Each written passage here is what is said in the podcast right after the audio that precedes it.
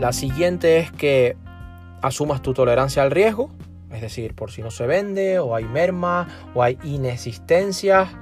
Eh, asumir el riesgo, tienes que estudiar tu tolerancia al riesgo, tu margen de eh, riesgo, no solamente tu percepción de riesgo, sino que lo estudies.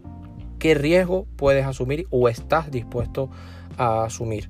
Y ya hablando de, distribuidor o como distribuidor o como distribución, que tengas en cuenta dos puntos importantes. El trade marketing, que hemos hablado, tener en cuenta la construcción de alianzas entre fabricante y distribuidor, ya verás por qué más adelante en los canales de comunicación.